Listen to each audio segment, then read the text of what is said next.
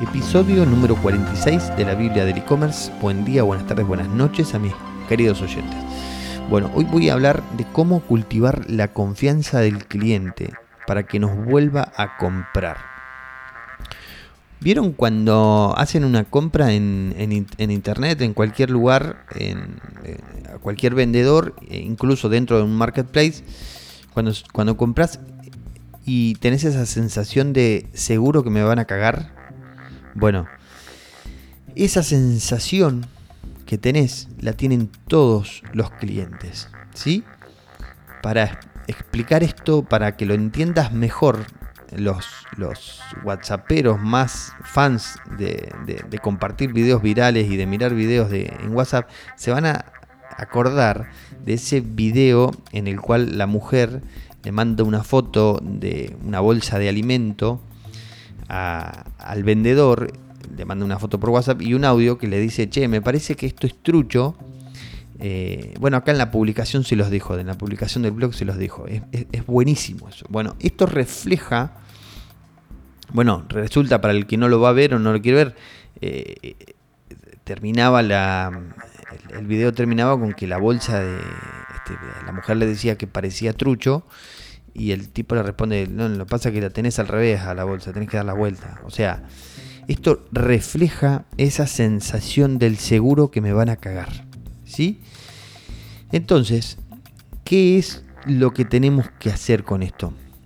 Resulta que el cliente no puede pensar más allá que esa sensación.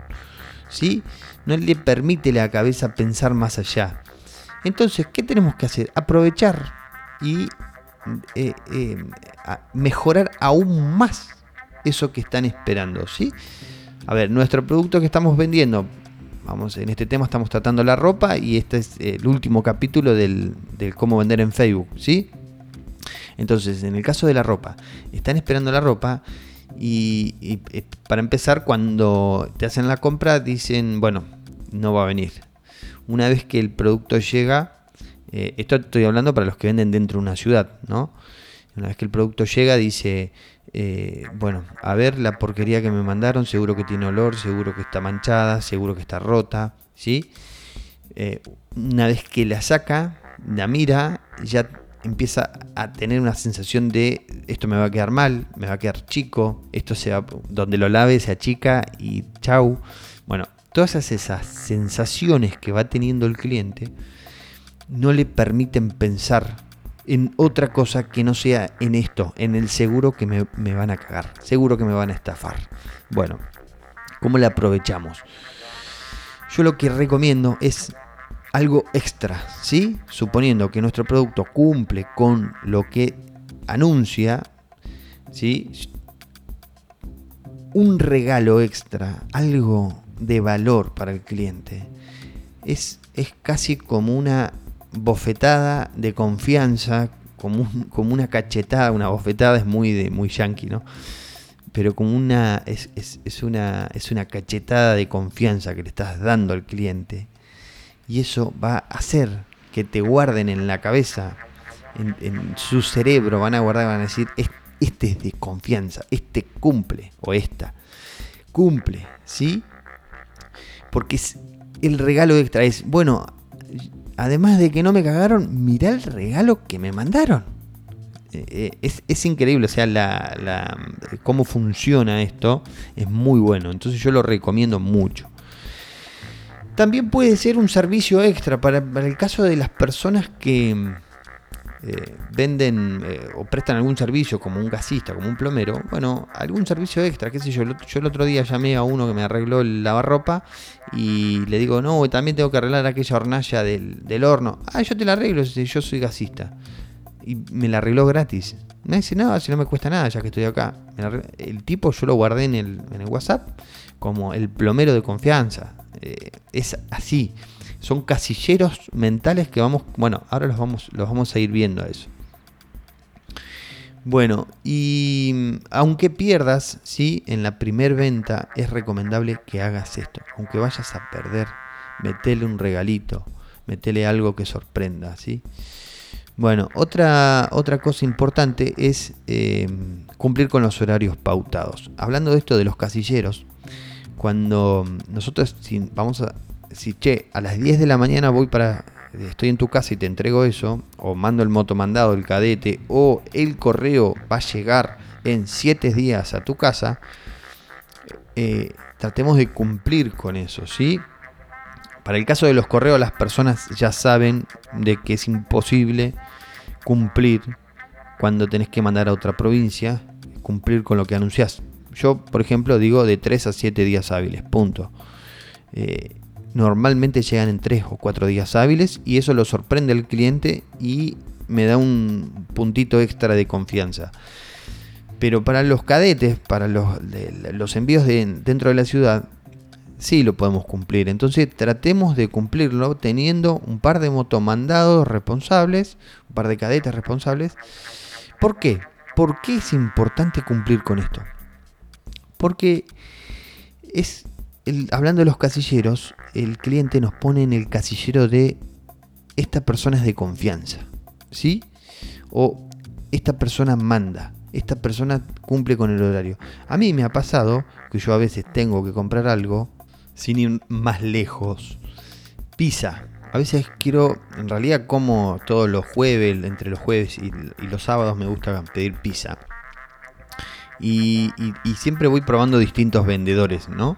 Pero ahora encontré uno que te cumple con el horario. Vos les pedís a las 7 de la tarde la pizza y el tipo te dice a las 8 te lo entrego, te la entrego y te entrego una pizza a las 8 en punto. ¿sí?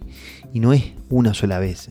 Le voy pidiendo como 10 veces y las 10 veces te entrega en el horario que te dice. Entonces yo ya sé que si en algún momento tengo un invitado o tengo o quiero comer una pizza o lo que sea, yo ya sé que el tipo demora una hora en entregarte y me armo, armo mi vida, el resto de lo que me queda del día esperando esa hora, ¿sí? Por eso es que es importante cumplir con el horario, porque nos, el cliente nos pone en el casillero de este cumple. Esto es inconsciente, esto, eso es lo más jodido de todo, es que es inconsciente, no es algo que podamos, el, que el cliente maneja y dice, bueno, a ver, espera, tengo esta listita, a este no le compro. No, es inconsciente. Y, para aprovecharse de eso es importante, sobre todo las primeras tres o cuatro ventas que hagas de ropa, de comida, de lo que sea, trata de cumplir el horario. ¿sí? Bien.